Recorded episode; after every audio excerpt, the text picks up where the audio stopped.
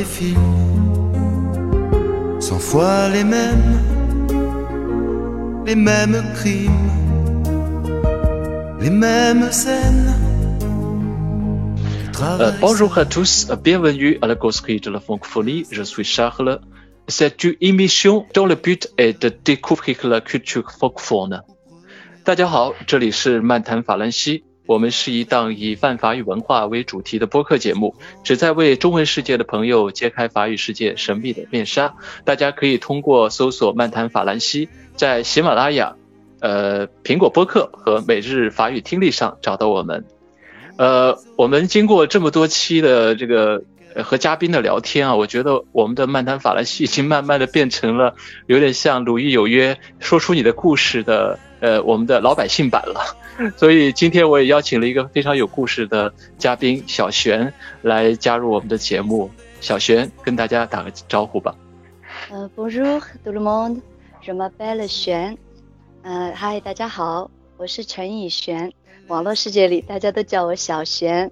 啊，非常高兴今天能有这个机会在这里和夏赫聊天。嗯哼，小璇是来自法国地荣。法国地荣是在法国东南部的一个城市啊，呃，那个我们今天要聊的话题呢，呃，先从我和小璇的这个认识聊起啊。那呃，我小璇不是在法语的这个学习群里啊，或者是法语文化讨论群里认识的，呃，是一个非常呃有意思的一个场合。我在喜马拉雅上也会经常去收听类似文化播客的一些节目。那有一天呢，我就听到了有一个叫孤山老师的节目，叫做《艺术世界漫游指南》。呃，然后孤山老师呢，在某一天就将他的听迷组成了一个群，然后在这个群里，因为呃小轩来自法国，所以我们就因为法语而认识。呃，所以呢，这里也要呃感谢孤山老师的这个节目，这个节目也非常的好。然后小璇也是特别喜欢这个节目，是吗？对对。就我我姐姐推荐给我的，嗯，就一听就很着迷。对，也所以如如果听听众朋友们喜欢这个古典音乐，喜欢西洋美术，那么可以去订阅这个节目。而且我在群里也不单是认识了小轩，也认识了小轩的姐姐。呃，这个这两姐妹好像在互联网上还会有自己很有意思的事情去做，是吗？嗯，对，就是我们从前年开始，呃，就开始写一个公众号，叫“书闲时间”，呃，就是写一些我跟我姐姐的对一些就是日常生活中的这些感受啊，这些为主吧。然后，呃，我也把我的呃这么十十多年的一些呃旅行的经经历这些写一些游记，嗯，然后，然后对，然后。呃，反正也就坚持到现在了，其实还是挺出乎我意料的。是，我觉得很，就是公众号，个人的公众号，你现在应该是有一两百篇的文章了哈。对你，你想象不到的，就回头看，怎么能写了那么多？如果没有这个公众号，就是有的时候的思想里的小火花，可能也就闪闪就过了。然后因为有这个公众号呢，我们就会把它记录下来，然后你写的时候。又会更加清晰的再整理一遍思路，然后就能把它成为一篇文章。其实对自己也是蛮有意思的一件事情。嗯，对，就像这个呃，这个公众号的名字，我再说一下，叫“书闲时间”。书是书本的书，闲是休闲的闲，也就是而且非常巧妙的是，实际上他们是刚开始的名字叫“书玄时间”，是吧？书就是你姐姐的名字，是小璇就是小璇，哎，对。小书小璇，但是后来改成了这个书闲时间，确实我觉得既谐音又能够很贴切的把你们这个公众纸能够反映。对，这样的，嗯，所以说事情还是得去做，然后你就会一步步的走下去。如果不开这个头呢，肯定也不会有今天。就是，嗯，这个书闲时间还是让对自己还有对呃听友啊，啊，对我们的读者吧，其实。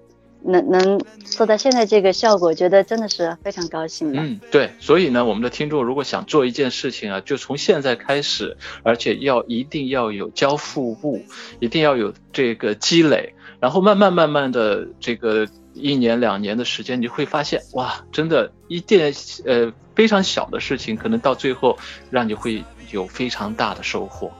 对，确实这样。嗯，那我们今天邀请小璇过来呢，我们想，刚才他说了，他是在现在是在法国，那我就想这样来问一下你啊，为什么你现在呃在法国呢？你是呃原来在中国，诶是在在昆明是吗？对，昆明。嗯，在昆明。然后这什么时候去了欧洲？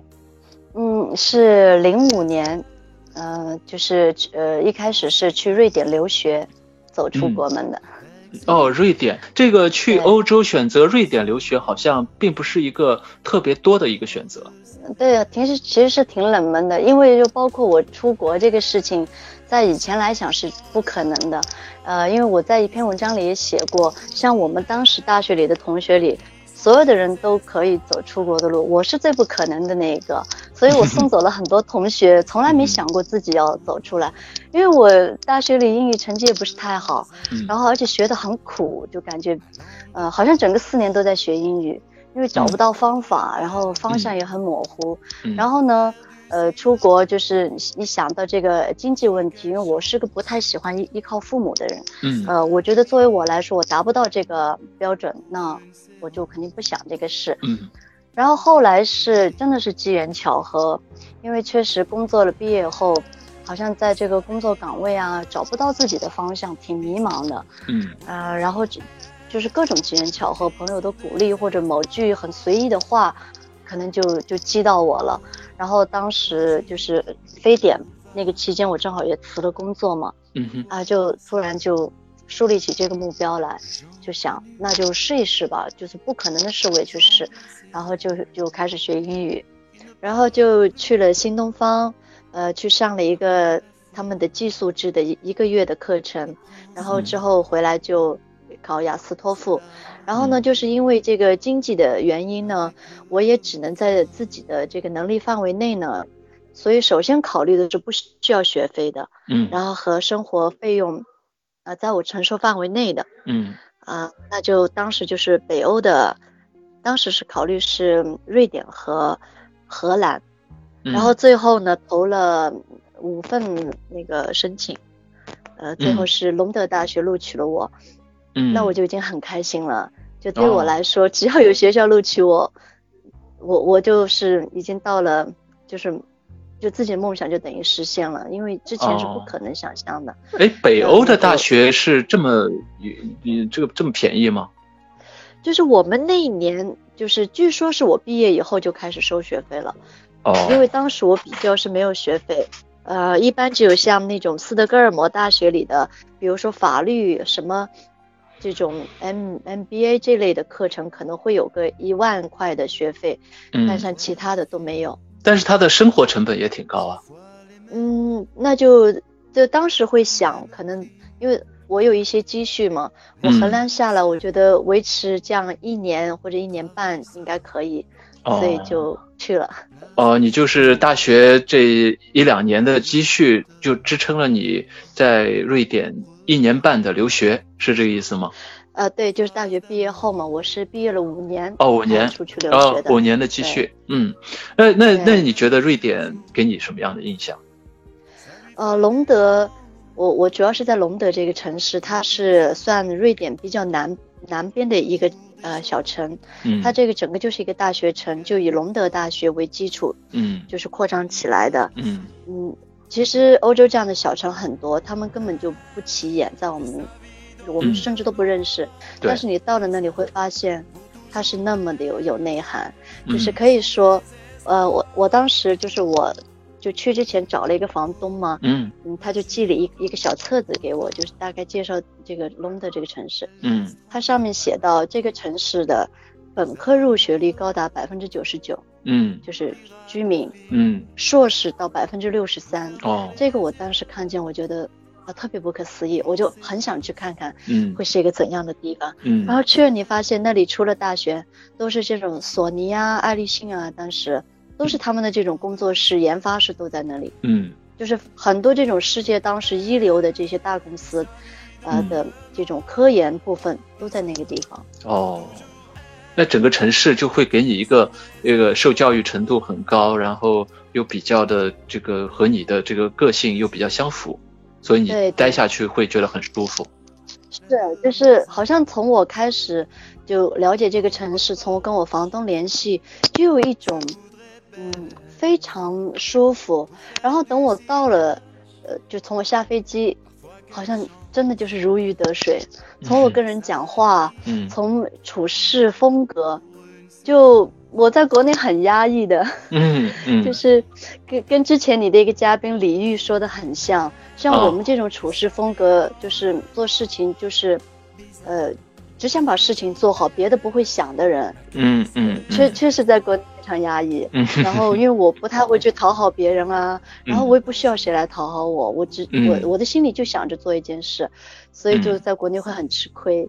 然后到了那边，就感觉每个人都很亲切，就不管这种亲切是表面的还是怎么样，反正至少就是你的思想别人能懂。就是我讲一个事情，不会有人觉得，哎呀，你你的思想怎么那么古怪啊？这不可以啊！嗯，好，好像没有人会这样。你你讲再神奇的事情，他们都会觉得，他们就说的最多的一句，房东会说，嗯，就是这是生命的奇迹，就这么一句话。你会感觉他们真的对每个人的那种个性不同，那种包容性非常的强。嗯，包容性，而且不用时刻想着去经营一种关系。就是在中国，实际上这种人际关系的这种占的分量特别的重，你要去经营各种层面的关系，各种层面的这种要打理这方面的一些呃情况，所以有些时候确实是活得比较的累。对对，很很费心。然后我就这块不行，然后呃，所以在瑞典反而你看就就跟邻居就是平常能碰上的人吧，大家关系都特别好。嗯嗯。就就是说起这些老师，就平常你看他特别的普通，就就是一个非常，就跟我们就是一样的普通人。嗯。然后呢，因为你上他的课呢，你就会搜索这这方面的领域的一些东西啊，你就会发现原来站在你面前的这个是一个在国际上就是这这个学术领域，甚至是拔尖的人，就前三呀这类的人。然后你就发现啊，你看的教科书原来是他写的。嗯。就是，然后呢？他他那种上课风格呢，又非常的轻松。有一个老师，甚至就是在过一个瑞典传统节日的时候，他来的时候就带了一包那个小点心，他们的传统点心，嗯，就交给头排的同学，然后他就边上课，那个同学就开始传递这包点心，然后就传给每一个人吃，就是很随意那个上课的氛，就这种氛围，嗯嗯，我我非常喜欢，确实就大家很轻松，不经意，但是那种关系反而会。让你真的是永远记在心里。嗯，哎，那当时你的计划是在瑞典读完书之后，是接下来怎么做呢？你原计划是怎么样？呃，我的原计划真的很简单，我只想出去靠留学这个拿一个签证，嗯，因为当时已经生根了嘛，嗯，就去旅游。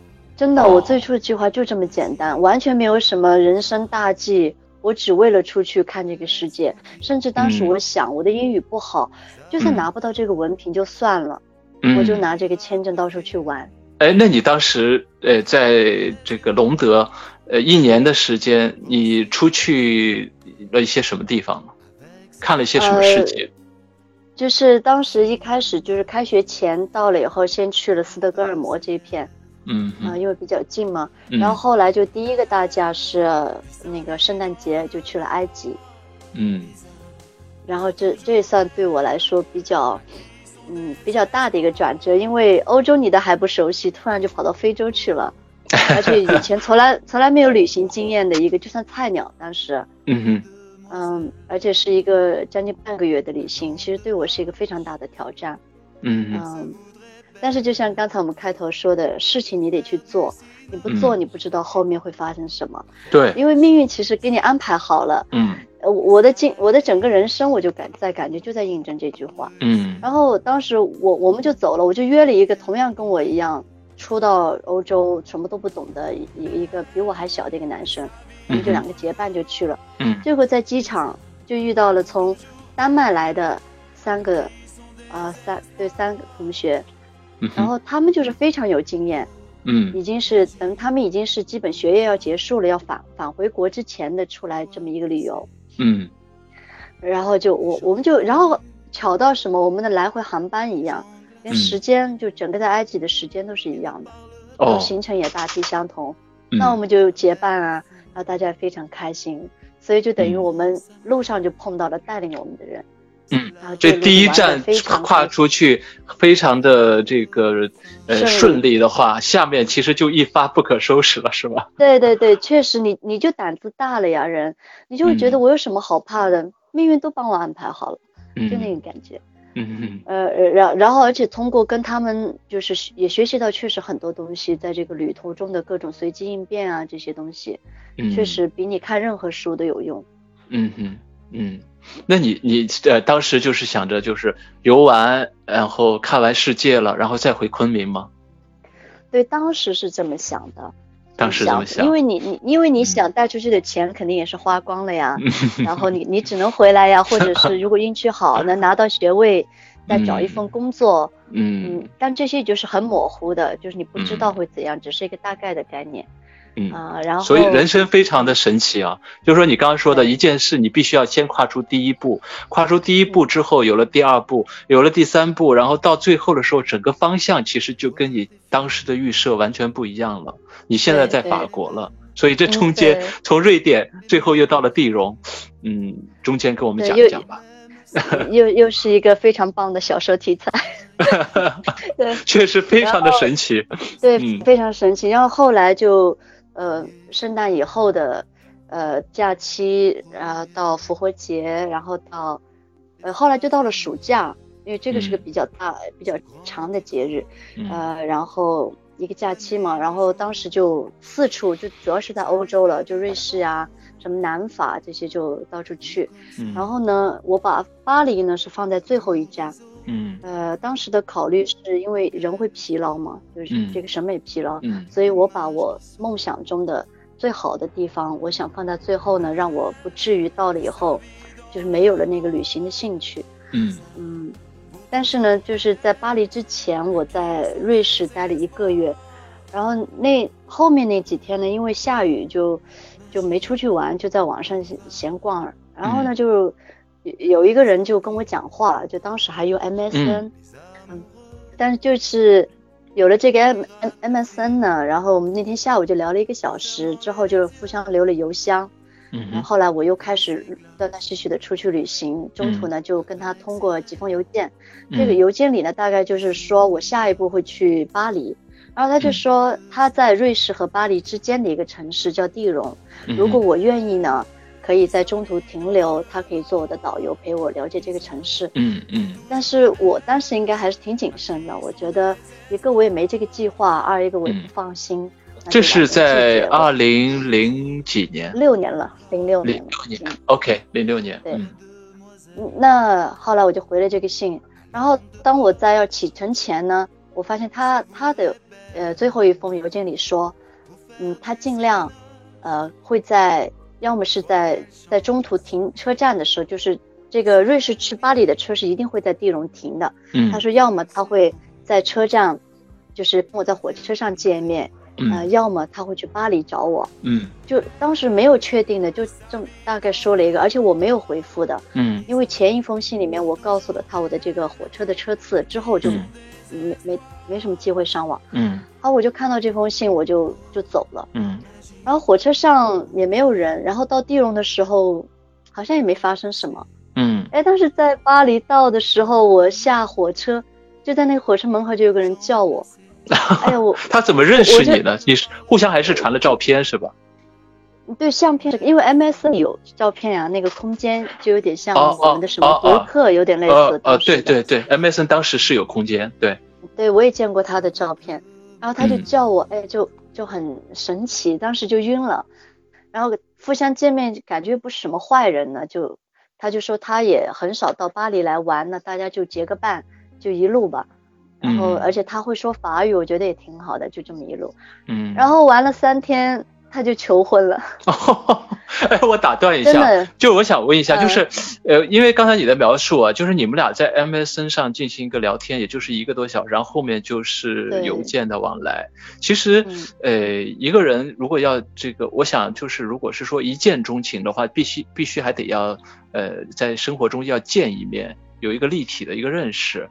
那你有没有，呃，就是问过你现在的先生，就是包括你自己，你们俩在那个时刻，我觉得更多从从这个描述来，更多是先生对你有特别强烈的感觉，然后去主动的去走出这一步。你你有没有问过他当时他是有有什么根据什么来判断？他而且他当时是说他要去巴黎前，他还把我的空间就是告诉了他的姐姐，他当时跟他姐姐讲我。我认定这个人是我的老婆啊，然后他一定要。所以你的空间，你空间里写了些什么呢？我我很好奇，我觉得，因为我看你的看你的公众号，我觉得你空间一定是打理的非常好。当时，当时那个比较简陋，就是一般就是我出去旅行的相片，然后还有一些就是类似现在公公众号里的这种小文字，但是当时写的比较简单，嗯，但是时有时无的，就就这么一点东西，嗯嗯嗯。然后他当然是后来他告诉我的，然后他而且他去之前就买好了戒指，嗯，就是还没有见过面，然后他就带着去了，然后第三天在嗯。嗯某一个街道嗯躲雨的时候，然后他就他就拿出了这个戒指，然后嗯嗯好像 我我就反正那三天本来也就是个挺挺浑浑乎乎的一个过程，所以当时。嗯，大概也就答应了，反正没有明确说，但是也没拒绝。然后后来互相跟家里人打了电话，大家都表示非常同意。然后 就是双方的父母就在电话里就确定了这门婚事。对，就是不反对，就是他们他们知道我们成年人不是说他们确定就是不反对，就是为你们祝福，而且而且我一直是个不婚的人，以前。哦，你以前是不婚主义，哦，对。你为什么会有这样的想法呢？你为什么会有这样的想法？哎呀，就是可能从从小的一些从影视作品呀，还有社会现场看到一些东西，我感觉我是比较喜欢自由的，不太喜欢受约束的人。你从小是不是那种特别喜欢看书、特别喜欢写文字的人？嗯，喜欢写，但是不喜欢看。嗯，我发现你还是一个很细腻的人。嗯嗯，我看的特别少，但是，嗯，但是我看一本呢，就就是一我就能把它记住，然后我会去反反复复的在生活中去思考这些东西。嗯，然后就写的挺多。嗯，然后所以，嗯，然后但是真的，你到了那一天，你发现那个人就求婚了，好像你觉得好像就是顺理成章的。然后没有任何想拒绝他，就觉得顺应这个呃命运的安排吧。嗯，你你是在你当时我看你当时说你是跟他聊天的时候还没有把这个呃肯定是当做一般的朋友去交往的，没有想到会有这么迅速的一个转变。那你当你在巴黎呃看到他如此。呃，我可以用“疯狂”这两个字哈，呃，这个这样的一个这个追求的话，你当时有没有一丝的迟疑？没有，真的，你在那种状况，我我到现在回忆，我感觉好像我是不受控的，嗯，就你感觉有一种力量在推着你，所有的事情都在朝着那个方向去，你完全没有力气去去迟疑、去思考，甚至都都没没有，然然后哪怕包括打电话给家里人。好像没有任何一个人提出任何异议，都没有人会问说，哎，这个人呢，他什么工作、什么收入、什么状况、什么房啊车，没有人问这些任何的问题，就是好像他们听到你声音里的那种喜悦和肯定，就觉得哎，我想我想知道小叔当时的反应。哎呀，就是你想从一个根本不想结婚的人突然说发生了这件事，他想结婚了，他们就觉得真不容易，那这个人一定就是对的那个人了。没有说让你擦亮眼睛，再再甄别一下，再考虑一番，没有，没有这样，完全没有，完全没有。你们好好享受，然后就说那接下来怎么办？那我说那就再商量吧。我说之后的事情，然后说我我现在还度假，我说先把巴黎的行程走完再说。然后，嗯，然后后来也就三天之后，结完婚之后，好像呃过两天他也就回去了，因为当时他在地龙还有工作，嗯哼，他也就回去了。然后我自己。呃，在巴黎的行程结束，然后回到瑞典，然后后来我有一个在要回复旦大学的一个呃，就是论文，因为当时我的方向是写这个中国的知识产权的一个发展，呃状状况，然后就回到复旦，然后做论文，嗯，然后做到一半，我跟老师讲我不想做了，因为我想我要结婚了，我说这个我就不想再再继续了，嗯，真的当时就是的，就是就疯狂到这样，就觉得人生就就只有这一件事情，然后所以就改就回了昆明，然后他又到带着父母什么又又回了国，然后他到昆明来见了父母，就接上我，就回法国了。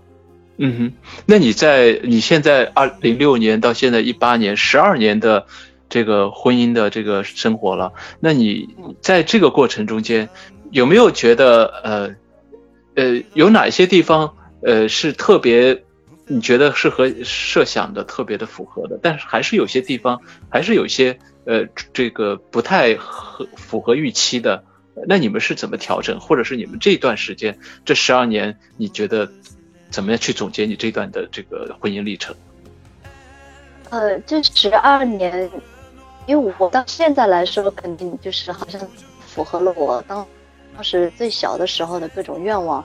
因为我的愿望就是自由自在，不受控，做自己想做的事情。嗯。但是呢，走到这一步的中间这十几年是不容易的，嗯，也也有很多的摩擦，各各种磨难，甚至是。嗯。但是，我觉得最重要还是一个人。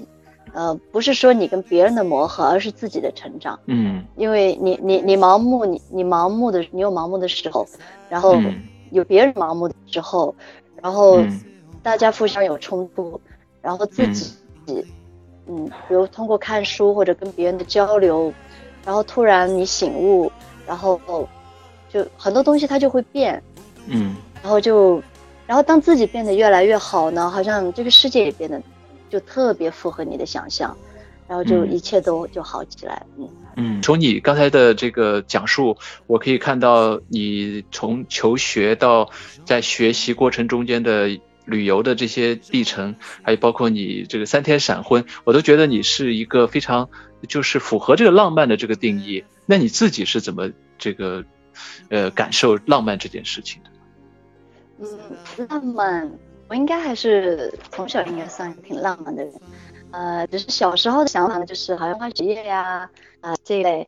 然后慢慢长大了，嗯，就是在我就充分理解“浪漫”这个词之前呢，我发现自己其实还是算挺勇敢的一个人，呃，就是愿意尝试新东西啊，然后不爱受约束，呃，这些吧。然后后来到了法国呢，嗯，哎就。特别是巴黎，嗯，真的那个那个氛围，它不是说一定要有什么甜蜜的话或者怎么样，你就感觉整个氛围都是那样的，就从那种街道上弥漫的那种，嗯，咖啡的香味，什么这种人的这种窃窃私语啊，和每个人的行为的风格，那种笑容，那种自信的脸庞，嗯，你你就是能感觉到这种。就是每个人他是都是那么有魅力，都是一个很独特的个体。就是每个人身上都有他的故事，嗯，然后然后你在其中你就发现自己就可以尽情的释放。你对于浪漫的这个理解，我觉得特别的，呃，让我有同感。你说这个浪漫的本意是冒险、传奇和征服。呃，但是它体现的不不只是不受传统约束的勇气，还是独立思考的能力、丰富的想象力和与众不同的创造力。呃，你引用了埃及的一句老话说，并被钉上十字架不浪漫，自己走上十字架才浪漫。就是确实是浪漫这个东西，真的，它既然能作为一种浪漫主义来存，真的就不仅仅是我们之前理解的那些甜言蜜语啊、风花雪月，或者某种是什么花呀、什么摆个蜡烛求婚这种，它真的是一种由内而外的一种气质。就是这种气质呢，它影响你的整个思维方式，甚至是到了，然后呢，这种思维方式呢，又决定着你的。呃，对世界的看法，甚至你的想象力，然后你的这种勇气，就是要去，因为我们从小到大就框框特别多，就是要束缚你的东西。嗯，你有没有勇气去打破它，然后去走出去，然后去更充分的扩展你的视野，去了解这个世界？呃，其实就像堂吉诃德一样，就是很很典型的一个浪漫主义的代表。嗯，就是像这样，世界在那里没有关系，然后我怎么看世界？才是重要的。嗯哼，对，所以你说这个三天的闪婚，其实，在旁人眼眼里，感觉好像是非常的冒险。但是刚才你的这句话里的说的非常好，就是说浪漫除了是勇气之外，还有它最重要的是有独立思考的能力。其实，在当时你们俩这个这样的一种邂逅。然后最后在短时间内，包括你们两个，包括你们两边的家庭，都能够在这样的一段时间里，呃，能够做出一个非常明确的决定，说明你们每个人都具备这样的一个思考的能力，去判断，去做出最终一个。对于现在来说，回过头来说，就是一个非常正确的一个决定。所以，这种浪漫其实我觉得不是真的不是表面上的呃与众不同的一个一个一个事情，啊，确实是通过这样的一个机会，能够让你们的这个决定能够变得非常的快捷，而且非常的正确。我觉得这个是呃你刚才说到的这个呃浪漫定义里的一个非常我觉得非常赞同的一点。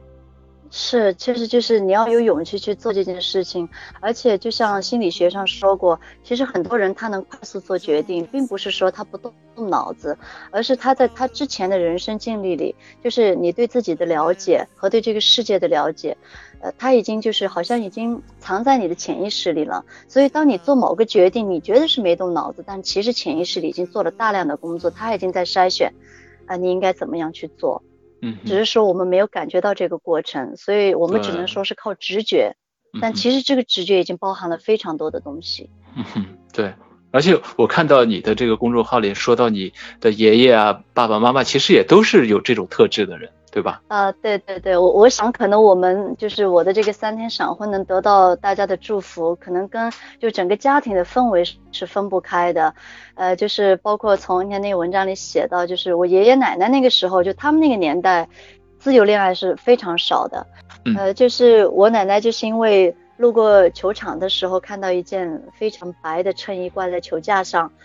他当时的反应就是要坐在那等，他想看看这个球衣的主人是谁，因为那种年代里能穿这么白的衣服的人不多，而且那个尺码看上去应该是属于一个比较高大的男生，所以他就执着的在那等。然后当那个人来了，两个人一见钟情，然后就此走过一生。哦，就是真的这个这个其实其实和你那个是异曲同工。我觉得，一个是看到一个看到一件白衬衣，另一个是从 MSN 的空间里能够看到一些细节。是是，可能确实是他就是那么突发的一个决定，嗯，真的是没经过多少思考，然后而且在那个年代比我们现在真的难很多，嗯，但是他们也就一样的家庭也非常就是赞同，嗯，然后然后到了我爸爸妈妈呢。也是一样，我爸也是追我妈，就是追的全班都知道。嗯，然后后来就是有有一个什么节日，然后我爸就包了一个电影，就包包了全场，就请他们班所有的女生去看。嗯，然后大家当然都心知肚明了，就撮合他们，然后也就成功了，然后也就走到了现在。嗯。啊，所以可能从小就在这些故事里边受感染吧，嗯，然后总觉得自己印象里的爱情也应该是这种发自内心的，嗯，纯粹的，不带任何其他就是东西掺和的这种感觉，嗯嗯嗯。当然，我觉得我们的听众中间，包括现在这个移动互联网的时代，我觉得在网络上去邂逅一个人的难度会要比。咱们那个十几年前要小很多，但是这时候其实人的理念可能不会那么纯粹，就是担心这个担心那个。确实，我觉得这个时代变了，可能要真正做到浪漫，也真的是需要有一双火眼金睛。但是，就是我我有时候想，即使是现在，如果就是同样的事情在发生，我觉得好像应该也会是同样的这样一个过程，就是那种。当这些事情发生的时候，你真的是不会去想太多东西的，嗯，你就是那种感觉，就是所有的东西都在推着你走，你不需要做思考，嗯，然后，但是那种时候，如果你一思考，可能反而就停下来了，嗯哼，但是我觉得十几年前的网络空间可能还还不会有太多的，嗯，这种欺诈呀，或者是类似这样的事情，所以他当时还是在基于一个比较信任的关系，会在网络上去。邂逅陌生人。哦呃，对，如果从这个考虑，可能是。然后我跟他呢，我我后来反省了一下哈，也不算反省，就是总结一下吧。就是我跟他为什么能三天，大家会有这个共识呢？有一个就是他，我了解到就是他们家呢一直都是这个，呃，信基督教。嗯哼。然后我我当时我自己也是一个基督徒。嗯哼。所以好像大家在这个聊的过程中呢，呃，你就会发现。好像你们之间是有一个共同点的，嗯，然后这个共同点还非常的好，嗯哼，好像你就会感觉是这份感情好像是有上帝在做背书的，所以你心里就会特别踏实。我觉得这点可能挺重要的，嗯，就是有一个非常坚实的信任基础，嗯，哎，对，对，然后。这这个特别重要，然后当然就是还有刚才说的一些其他的感觉，嗯哼，嗯嗯，所以爱情是一个非常难以捉摸的事情，所以他说到就到。我们的听众中间可能也会有一些非常年轻的听众，那也利用这个非常年轻的时光，好好的去嗯享受自己的爱情，哎对，充分的享受自己的爱情，然后去。去拥抱每一次陌生的邂逅，当然了，也是要这个有一个非常 哎注意安全，一个个非常呃非常这个聪明的大脑，还有一双非常明亮的眼睛去判断。嗯，就像小璇一样，我觉得这个这三天的闪婚给他带来了非常幸福的生活。我们在下一集里我们会要介绍小璇在法国地荣的生活。Les mêmes scènes. Elle travaille seule, elle place les gens, dernier fauteuil au premier rang. Les phrases d'amour sur grand écran, la nuit, le jour, ça lui fait du vent. Elle vit comme ça l'amour des autres. Et quelquefois, a l'image qui saute. Elle vit sa vie dans le noir, bizarre. Pour toujours, elle maquille son désespoir. Oh, magique boulevard, elle laisse tranquille amoureux qui ratent le film en fermant les yeux, levant ses glaces avec ses rêves. Un sourire passe au bord de ses lèvres. Elle vit sa vie dans le noir, bizarre pour toujours son désespoir. Oh, magique boulevard, la demoiselle à lampe de poche se voudrait belle pour faire du cinoche. Parfois, quelle chance, la salle est vide une séance, elle devient Ingrid. Elle vit sa vie dans le noir, bizarre, pour toujours elle maquille son désespoir. Oh, magique boulevard, elle voit passer des gens connus gens glacés qui ne parlent plus. Jamais la foule ne prend sa main, ses larmes coulent avec le mot.